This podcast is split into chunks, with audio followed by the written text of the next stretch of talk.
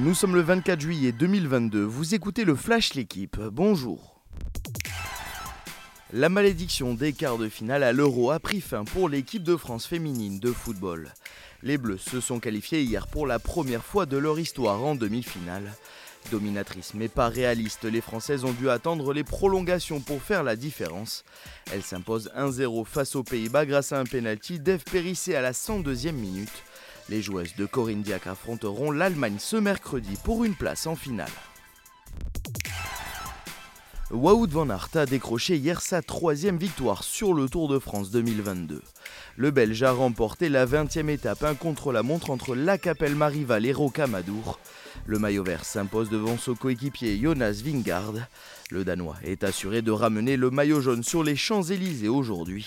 Côté français, David Godu sera bien quatrième au général, Romain Bardet grimpe lui à la septième place. Charles Leclerc s'élancera aujourd'hui à 15h en tête du Grand Prix de France.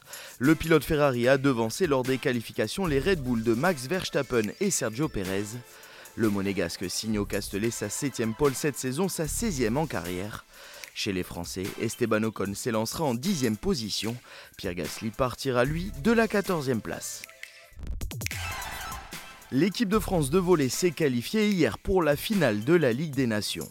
Les Bleus ont battu 3-7 à 0 l'Italie chez elle à Bologne en demi-finale. Les champions olympiques seront opposés ce dimanche aux États-Unis, vainqueurs sur le même score de la Pologne. En cas de victoire, les coéquipiers d'Erwin Ngapet décrocheraient leur premier titre dans cette compétition. Merci d'avoir suivi le Flash l'équipe. Bonne journée.